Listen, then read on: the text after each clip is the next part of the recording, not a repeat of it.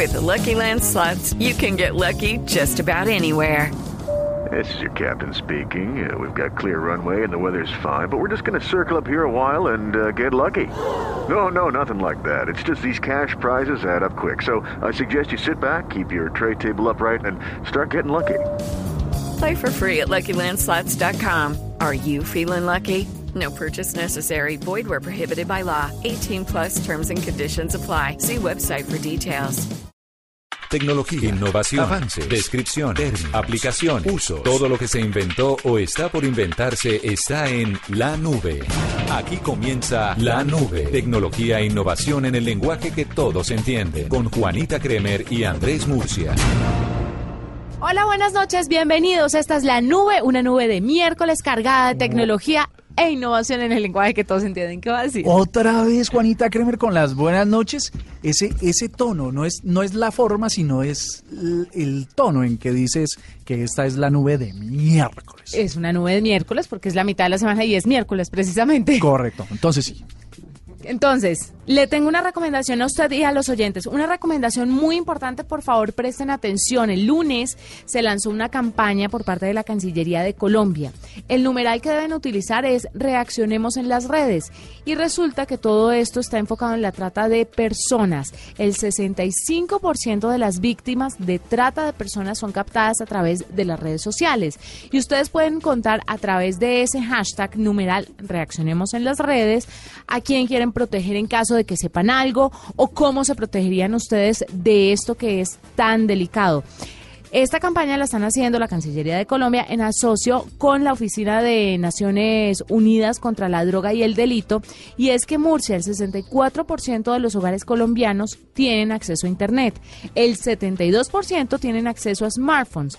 Los principales departamentos de origen de víctimas son, adivine, Antioquia, Valle del Cauca con el 23%. Segundo, Antioquia, Cundinamarca con el 22%. Tercero, Antioquia. con el 17%, sí señor. Risaralda 6% y Caldas 5%. Eso es- Bogotá, no- Bogotá estará metido como dentro de Cundinamarca, Cundinamarca. me imagino. Eso me parece pues muy grave en el caso del Valle del Cauca, que, que el porcentaje de Valle del Cauca eh, poblacionalmente es un tercio o un quinto de lo que es Bogotá y Cundinamarca por supuesto mucho más y que esté en el primer lugar es bastante delicado. Sí, hay que tener mucha, mucha atención con todo lo que tiene que ver con la trata de personas eh, y de verdad colaborar con el numeral Reaccionemos en las redes para que de esta forma se puedan rastrear casos y la gente que de pronto usted conozca eh, reciba la ayuda que de verdad necesita y esta es nuestra parte recomendada con la que abrimos la nube de hoy. ¿Sabes cómo me gustaría que nuestros oyentes y en general los colombianos de bien contribuyéramos a esta campaña?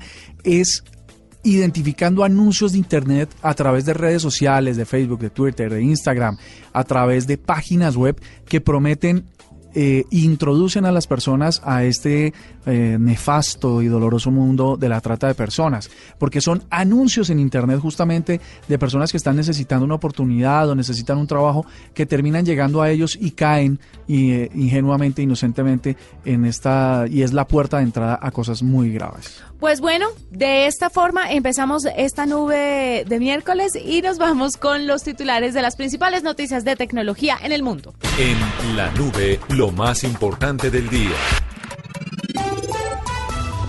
Facebook e Instagram lanzaron una serie de herramientas que ayudarán a controlar el tiempo que usted pasa en las plataformas, con un tablero de actividades, un recordatorio diario y una nueva forma de limitar las notificaciones. Las dos redes sociales buscarán darle a las personas el control de su tiempo en ellas. Apple anunció un aumento de sus ganancias en el último trimestre de este año.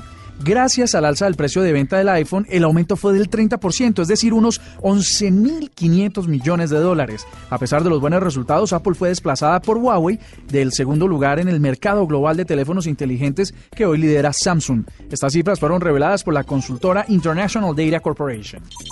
El legislador Kevin McCarthy presentó un proyecto de ley con el que busca combatir las enfermedades infecciosas causadas por hongos usando tecnología blockchain. Este, hasta el momento, es un proyecto piloto que esperan a futuro contribuya en las investigaciones sobre la fiebre del valle y otras enfermedades fúngicas. Juez federal de los Estados Unidos bloquea la distribución legal de planos para impresión 3D de pistolas, tal como lo había mencionado Defense, la compañía encargada de ellos y que quería masificarlos en los Estados Unidos. Escuchas la nube en Blue Radio. Murcia, hay que hablar de los resultados. Se vinieron, mejor dicho, pero Todo por- el mundo. Todo el mundo está presentando sus resultados y como decíamos, ayer empezamos con el de Samsung, hablemos un poco hoy de pronto de Apple y, Y de Huawei. Huawei. que Claro, aunque es Huawei que- no los ha mostrado, el de Apple sí nos da una referencia sobre cómo están las cosas. Mire, es muy importante saber cómo se mueve esto para para diferentes cosas, para que usted sepa cómo se mueve el mercado de los celulares y para que vea cuáles compañías están en crecimiento y por qué. Y de esta forma tenga una mejor o no mejor, como usted lo quiera eh, recibir, percepción de una marca.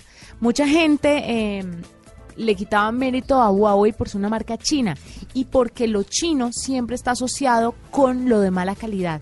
Pero los chinos están cambiando y se están reinventando. Si bien hay cosas que están en todos los niveles, mala calidad, intermedio, eh, también están haciendo cosas muy importantes y de muy buena calidad. Porque ahí hay una cosa muy interesante antes de continuar con lo de los resultados que hay que aclarar. En China, eh, por lo que conozco del mercado, los fabricantes producen por, digamos, por su propia norma de producción, tres tipos de calidades de sus productos. Uno de muy buena calidad, que tiene todos los estándares eh, internacionales, con los mejores materiales. Una calidad intermedia del mismo producto, ¿sí? Que tiene un, co- una- un componente internacional, pe- perdón, tiene una... La mitad de sus componentes son internacionales y las mitades son propios.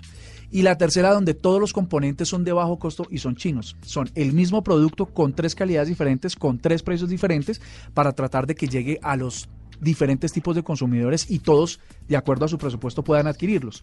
Ese es un mito de que todo lo chino es malo. Lo que pasa es que nosotros, por que es ejemplo, si- básicamente lo que acabo de decir.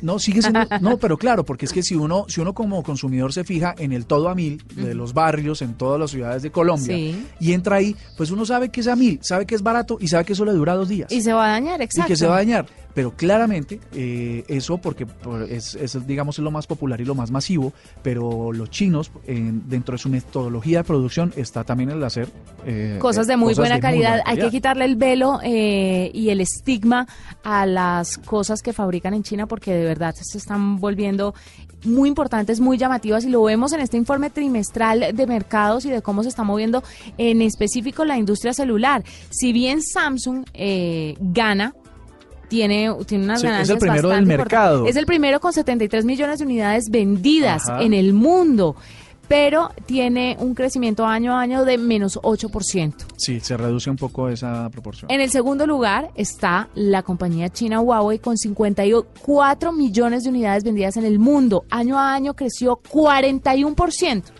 Correcto. Apple lo desbancó y debe estar bastante preocupado. Claro que los de Apple no, no se preocupan tanto. No, porque esto. son menos unidades, pero a un mayor costo, digamos, los márgenes se mantienen. Pero esto tiene que repercutir de una u otra forma. No, claro, porque a, la- a las empresas que, son competidoras en un mercado capitalista, la posición en la cual quedan sus resultados de ventas pues son muy importantes. Bueno, entonces les estaba contando, eh, Apple queda en el tercer lugar con 41 millones de unidades vendidas y año a año crecieron un 1%. Huawei está en el segundo lugar, es cierto. eh, Samsung le gana por bastantes unidades, por casi 20 millones de unidades.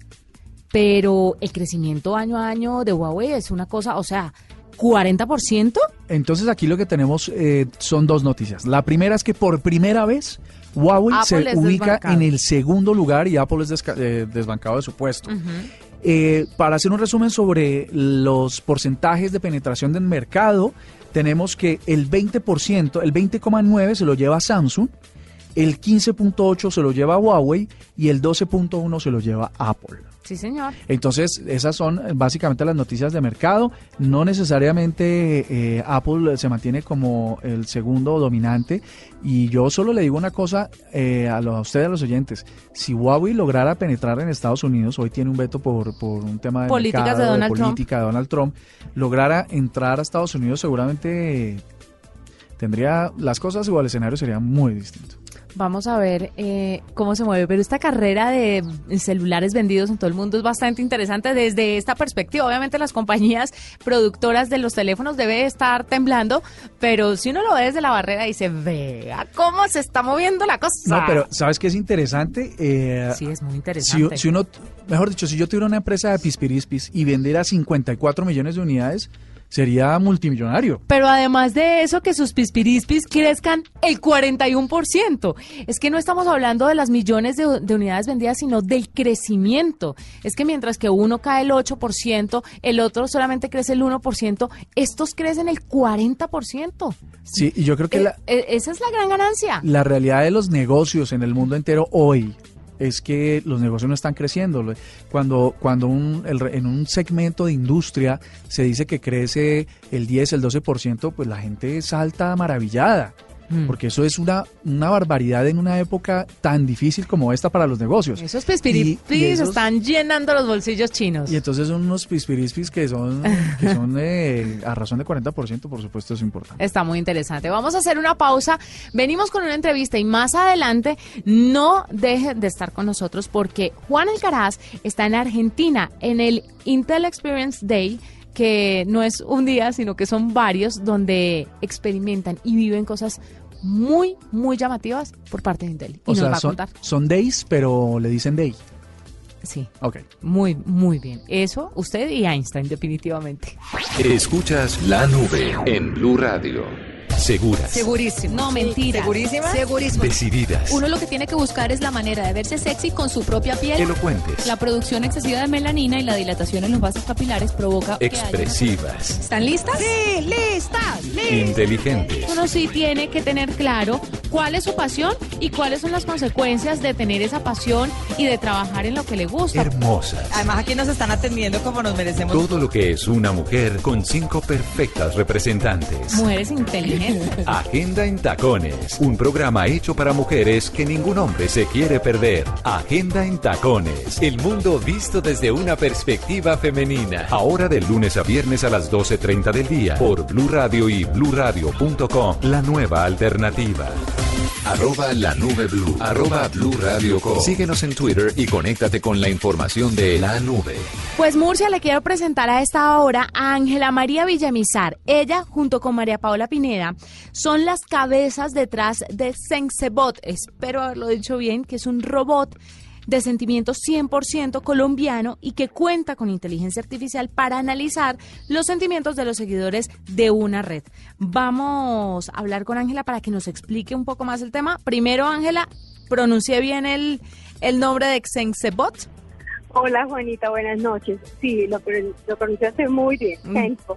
Bueno, cuéntenos un poquito de qué se trata, de en qué consiste este robot que lee sentimientos. Bueno, él es un analizador de sentimientos, como lo has dicho. Lo que hace es analizar los textos o las menciones de una red social como Twitter o bases de datos propios que posean las organizaciones. Básicamente lo que hace es coger ese texto y entender si es positivo, si es negativo o es neutro. Pero Ángela, cuénteme un poquito cómo llega a retroalimentarse el, el, robot con los sentimientos o lo que le dicen las personas y cómo hicieron para entrenarlo con los modismos colombianos. Bueno, es un set de datos que hemos creado donde hemos tomado, primero es en español y hemos tratado de manejar los modismos colombianos para que sea mucho más precisa la predicción. Lo que hace es coger ese set de datos que genera unos patrones y que nuestro cerebro que del testbot, que son los algoritmos, hacen que haga una predicción. Y eso es lo que arroja. Te pongo un ejemplo, entonces eh, una empresa hace un lanzamiento de una campaña o de un producto y la gente masivamente empieza a escribir en las redes sociales sobre él la empresa inmediatamente se puede dar cuenta de todo lo que está escribiendo la gente y lo que siente y la preferencia, si les gustó, si no les gustó, y ya con eso, pues esa información les sirve para hacer, eh, tomar decisiones más estratégicas, ser más oportuno o reaccionar de una vez de inmediato en tiempo real.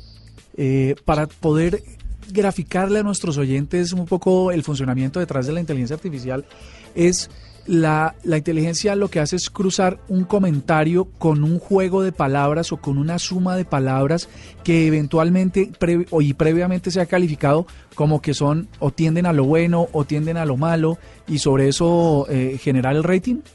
Exactamente. Previamente se ha entrenado la máquina, porque es machine learning, es, enseñarle a las máquinas. Entonces, ya nosotros anteriormente hemos creado un un set de datos lo hemos alimentado teniendo en cuenta también los modismos de, nuestra región y con eso hacemos que esos textos, por algunas palabras en especial, lo hagan ver positivo o negativo. ¿sí? Y de ahí se generan los patrones. Sí, porque es que, eh, por darte un ejemplo, la, en las pasadas eh, campaña electoral habían unas herramientas muy parecidas que estaban calificando a los candidatos a la presidencia. Y entonces eh, llegamos a una conclusión en el sentido de que mm, un comentario negativo no necesariamente estaba vinculado a la reputación de ese candidato, sino a otro. Entonces era un comentario sobre un candidato, sobre un post de un candidato, un trino, pero hablando de otro. ¿Cómo hace la, inteligencia artificial para distinguir exactamente a quién se refiere y hacia dónde tende, atiende el comentario positivo o negativo? Bueno, eso ya sería una segunda fase. En este momento nuestra herramienta lo que hace es el análisis del sentimiento de un usuario o un hashtag que esté en Twitter, ¿sí? Como está vinculado directamente con ese, ahí todas las opiniones que están a ese hashtag, pues son el sentimiento de lo que la gente está opinando de ese hashtag usuario en especial. Estamos trabajando en una segunda versión donde nosotros, además de hacer el sentimiento, ya podemos identificar sobre quién o qué se está hablando.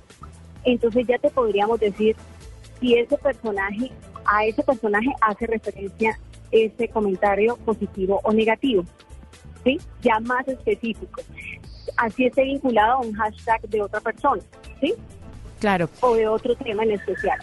Ángela, esta herramienta netamente colombiana, ¿para quién está enfocada? Bueno, eh, la aplicación eh, puede ser para muchos clientes. Las organizaciones, por ejemplo, como te comentaba antes, cuando hacen un lanzamiento de una campaña o un producto en especial, les va a servir para ser más estratégicos, eh, para tomar decisiones posteriores y para mirar las preferencias de sus clientes. Para los influenciadores también, porque tú sabes que manejan eh, sus seguidores y ellos también con eso pueden saber si quieren seguirlos escuchando de estas formas o de qué otros temas quieren hablar de, de nuevo, pues temas que quieran hablar eh, diferentes, también con eso pueden darse una idea y ser más precisos a la hora de, lanzar sus esta herramienta entonces ya se ofrece en el mercado, va a tener un costo, eh, más o menos cómo está valorizada y cómo pueden las empresas o, marcas o productos o influenciadores. Eh, o influenciadores pues acceder a ella. Claro, mira, nosotros a través de nuestra página web eh, que es www.100.tech con Z. Ya pueden acceder, hay un vínculo que hace para ya poder entrar y acceder a él. Ella se puede acceder, o sea, ya para la hora de utilizarlo, es a través de nuestra plataforma de, eh, de Telegram, que es un sistema de mensajería, y a través de ella es que nosotros hacemos el análisis de los sentimientos. Pues Ángela, gracias por estar con nosotros. Ella es Ángela María Villamizar, que junto con María Paola Pineda, que hoy no nos acompañó porque no, no fue posible, eh, están detrás de esto que se llama SenseBot y que es una especie de robot que analiza los sentimientos y que de una u otra forma le dan una retroalimentación en redes sociales de lo que se dice. A mí me encanta el hecho de que sea un emprendimiento colombiano y que además sean mujeres detrás de la tecnología, porque eso pues le puede dar decir a nuestras oyentes también de la nube que hay oportunidades y que hay que atreverse y hacerlo. Vamos a hacer una pausa y ya regresamos. Usted está escuchando La Nube. Arroba La Nube Blue. Arroba Blue Radio Síguenos en Twitter y conéctate con la información de La Nube. Estás escuchando La Nube, en Blue Radio y bluradio.com. La nueva alternativa. Tengo una noticia de la mayor gravedad y lo ha publicado la Policía Nacional de España, que son que tienen una unidad de delitos informáticos muy seria. ¿Qué pasó? Eh, o sea, hay gente es muy seria porque todo el tiempo están rastreando lo que está pasando con las aplicaciones y Le acaban, creo. y acaban de mencionar 10 que son que ya probaron que están instalando spyware en los teléfonos eh, inteligentes de los usuarios, así que se las voy a mencionar. Si ustedes las tienen, entonces hagan un favor de elimínenlas y luego borren el caché para que eso desaparezca automáticamente de ahí. O sea, que, que bien limpiecito, que eso limpiecito es mejor. Ay, Murcia. Siga. Sí, porque se llena de espacio. es- Murcia, son 10 por Ah. el amor de Dios y tenemos solamente media hora. Ah, bueno, listo. Entonces, vamos, empecemos. Las aplicaciones se llaman, eh, generalmente están asociadas a los ad blockers. Ajá. Eh, son estas aplicaciones que se instalan en los navegadores para evitar que salga publicidad. Eso lo están instalando hoy mucho los, los usuarios para, pues, para que solo vean contenido y no vean publicidad. A propósito, nos dañan un poco el trabajo que hacemos los que hacemos contenido, pero lo que están haciendo es infectándose. Así que empecemos. Prime es el primer bloqueador de anuncios para iOS y por supuesto ahí no sabemos cuántos la han descargado, pero ahí hay un, un problema grande. Igual que Block Site, que está instalada en 100.000 dispositivos y para usuarios de Firefox, de Chrome y Android. Las aplicaciones Android Speedbuster, que es una aplicación que tiene mucha gente, que le promete hacer más rápido su teléfono, pues tremendo. Y otra muy famosa que le gusta mucho a las personas se llama Battery Saver, que tiene 5 millones de instalaciones. Esa que es para que la batería del teléfono le dure más. Sí. Hombre, eso no existe. No le haga. Eso desinstálela. Y luego AppLock Clean Droid, que también tiene 500 mil usuarios, una extensión que se llama CRX Mouse, eh, Popper Blocker, que ha sido instalada en 2.3 millones de ocasiones en los eh, widgets de Google Chrome y 50 mil en Firefox. Si tiene cualquiera de estos, mira con favor, eh, por valorar el trabajo de quienes hacemos contenido y por proteger su dispositivo, elimínenlas. Le quiero contar una cosa rapidito antes de irnos con Juan Alcaraz. ¿Usted cómo cree que la gente lo ve a la hora... ¿Cuál es la primera impresión que usted da, mejor dicho? Eh, de un tipo serio, un tipo inteligente. A la hora de tipo- conseguir puesto, usted no está con- levantando, digo a la Ah. hora de conseguir empleo. Eh, Este sale caro. ¿Este sale cara? Sí. ¿Te tienes fe? Sí, por supuesto que sí. ¿Y cómo por qué? ¿Qué rasgos físicos crees que puedan...? Ah, no, o sea, no importa el intelecto, importa la apariencia, me estás diciendo. sí, sí. Ah, por la apariencia, este tipo es barato. Es- pues mire, hay un espejo que puede determinar si usted es una persona confiable o no. Ah, no me digas. Sí, señor. Eh, el espejo utiliza inteligencia artificial y a través de sus rasgos faciales puede determinar si usted es introvertido, agresivo, amable, responsable o incluso si se puede confiar en usted o no. Lo más probable es que algo así sea motivo de preocupación, especialmente si la inteligencia artificial en cuestión utiliza esa información de una manera que pueda controlar las oportunidades u opciones que estén disponibles para usted, Murcia. Imagínese que usted venga acá a ver, por ejemplo, al doctor Gallego eh, y a pedirle empleo Ajá. digamos que usted es nuevo, y él revisa eso que la inteligencia artificial le ha, dicho, le ha dicho con ese espejo que instala aquí a la entrada del, de Blue. Pues usted no sería contratado porque la inteligencia artificial podría decirle que usted es un irresponsable basándose solamente en su imagen o expresiones y puede enviar estos datos a su potencial empleado. Ahora estaba hablando con alguien de Facebook y estamos hablando de inteligencia artificial. Y entonces, hoy en día, para este tipo de evaluaciones que tienen que ver con prejuicios y personas, siempre tiene que haber un nodo final de humano. Porque si no, se puede equivocar. O sea, tiene que estar la, verifi- la verificación humana después del análisis de la máquina. Sí, la inteligencia artificial puede hacer lo que quiera. Y es muy inteligente, y es muy artificial, y es muy todo lo que uno quiera. Y aprende Pero mucho y todo. Cuando tiene que ver con emociones, prejuicios y eh, sobre comportamiento humano, al final debería haber un nodo que reinterprete la subjetividad. Pero ¿a qué se refiere con nodo para que la gente entienda? O- el final, el final de todo ese proceso tendría que ser un humano. Verificado por un humano. Sí, claro. Pero no cree que esto es mientras que la inteligencia artificial aprende todo lo que debe aprender. Es que ahora está muy naciente el tema y por eso se equivoca tanto y hay tanto prejuicio en torno a la inteligencia artificial, pero también tanto temor. Pero es que le falta aprender. Yo, yo creo que en cosas cuantitativas, eh, cosas objetivas, yo creo que funciona hoy ya de mil maravillas, pero lo que tiene que ver con la subjetividad, que solo la, proveen, la proveemos los seres humanos, pues a eso todavía le faltan un par de herbores. Aquí está Juan Alcaraz desde Argentina en el Intel Experience Day y nos va a contar qué es lo que está pasando. Hola Juanita, muy buenas noches. Acá en la experiencia Intel en Buenos Aires, Argentina, nos hemos encontrado con diferentes proyectos muy interesantes. Uno de ellos es un equipo inteligente eh, que ayuda a hacer diagnósticos médicos a distancia. Por eso estoy con Fernando Luna de CDM, que nos va a hablar sobre este sistema que se está usando en la Antártida, en África y en la frontera de Colombia con Venezuela. Fernando, bienvenido a la nube y bueno, cuéntenos de qué trata este proyecto. Hola, buenas noches a todos los oyentes.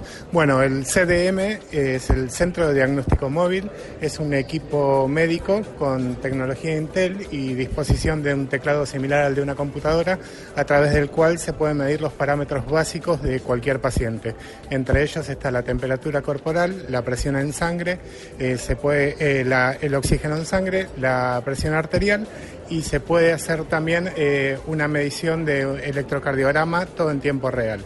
Se puede, esa información se guarda localmente o se puede ser transmitida a través de videoconferencia eh, con otro médico compartiendo toda la información en tiempo real para hacer interconsultas. Gracias Fernando. Lo que hace este equipo es que mientras atiende en alguna ciudad del mundo a un paciente en otro lugar del mundo, otro médico recibe esa información y entre los dos le hacen el diagnóstico al paciente. También estoy con Mauro Ventolilla, él es de Kimetric, que nos va a hablar también sobre otro equipo conocido como la góndola inteligente lo que conocemos en Colombia como una vitrina, la de los supermercados. Pues resulta que acá en Argentina ya hay varios proyectos donde las góndolas son inteligentes, las vitrinas son inteligentes y le dan muchísima información a los dueños de los supermercados. Mauro, bienvenido a la nube y bueno, cuéntenos de en qué consiste su proyecto. Hola, ¿qué tal? Buenas noches. Eh, bueno, así como dijiste, es una vitrina inteligente que lo que te permite es saber qué producto te llevaste a su vez tiene una cámara en su parte superior que identifica a la persona, más bien le saca sus, eh, sus rasgos característicos, por ejemplo, la edad, eh, el sexo y qué emociones presenta. Entonces, toda esa información se recopila y se envía a una base de datos donde después, mediante una página web, el cliente puede entrar y ver en tiempo real o el historial de todas las ventas que tuvo tuvieron sus productos. Gracias, Mauro. Estas son historias y avances que nos hemos encontrado acá en la experiencia Intel en Buenos Aires, Argentina. Ese es un informe para la nube de Juan Alcaraz. Esta es la nube de Blue Radio. Nos vamos, fue un gusto acompañarlos. Mañana nos encontramos con más tecnología. En el lenguaje sencillo que todos entienden. Chao, nos vemos.